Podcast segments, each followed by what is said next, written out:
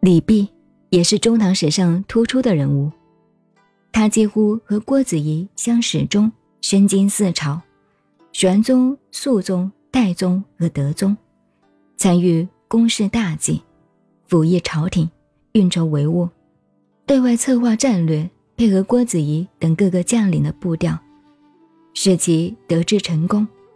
也可以说是肃宗、代宗、德宗三朝天下的重要人物。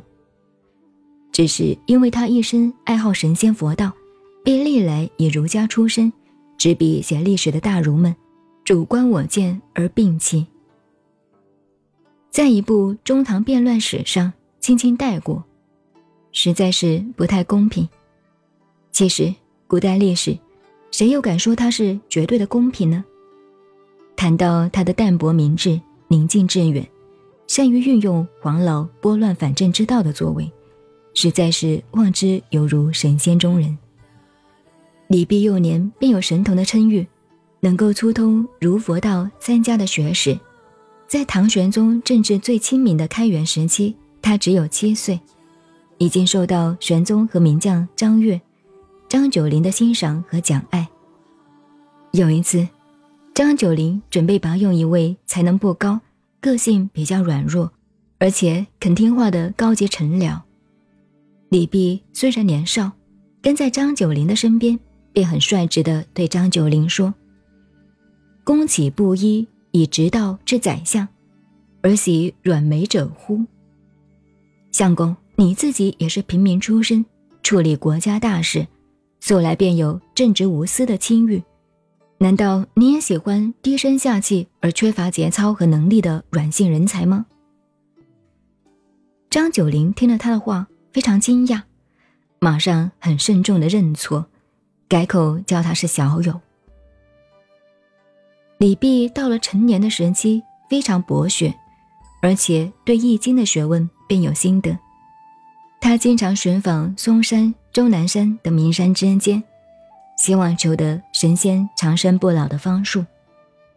到了天宝时期，玄宗记起他的幼年早慧，特别召他来讲老子，任命他为代赵翰林，供奉东宫，因而与皇太子兄弟等非常要好。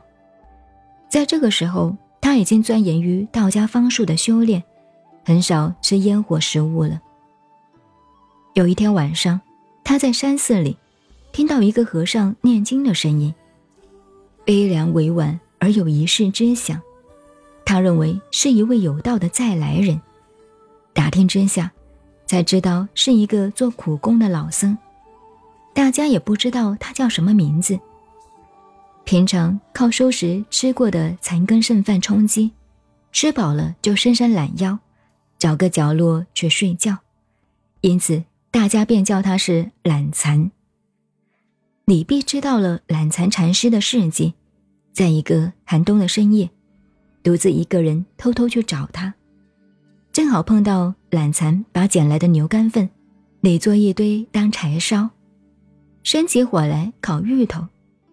这个和尚在火堆旁缩作一团，脸颊上挂着被冻得长流的清鼻水。李泌看了一声不吭，跪在他的旁边。懒蚕也像没有看到他似的，一面在牛粪中捡起烤熟了的芋头，张口就吃，一面又自言自语的李泌是不安好心，要来偷他的东西，边骂边吃。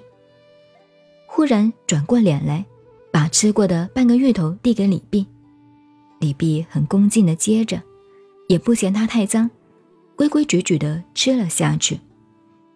懒蚕看他吃完了半个芋头，便说：“好好，你不必多说了，看你很诚心的，许你将来做十年的太平宰相吧。”道爷却不说了，拍拍手就走了。